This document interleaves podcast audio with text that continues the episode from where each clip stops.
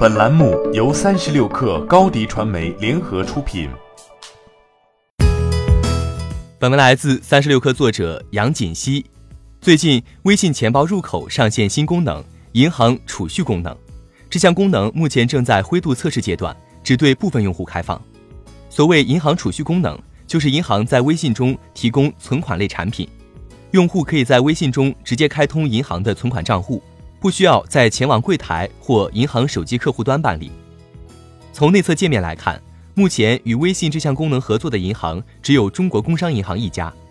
与工行传统的银行储蓄产品相同，定期存款存满七天已获得七天通知存款利率，三年期存款年化利率为百分之三点八五。最近一年，微信支付的动作不断。二零一八年十一月十七号，微信正式上线零钱通功能。用户存于零钱通的金额可以随时用于消费，同时还能享受年化利率百分之二点三八三零的收益。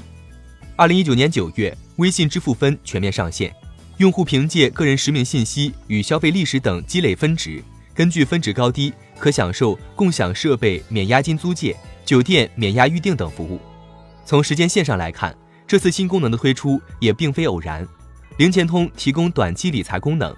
支付分实现信用租借服务，而这一次推出的新功能银行储蓄，则是补齐微信定期理财产品的缺失。对于微信支付而言，这一系列新功能的推出，有助于在用户体验层面得到升级，提升用户粘度。相比之下，微信支付的银行储蓄功能略显单调，合作的银行仅工商银行一家，产品的最长期限为三年。对于支付宝和微信的用户金融属性及粘性。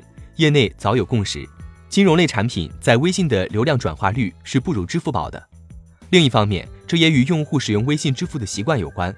微信支付诞生于微信这一社交平台，定位于第三方小额高频的支付场景。基于这一逻辑，用户不仅不常将大量资金放入微信钱包中，并且要求用于支付的资金具有较高的流动性。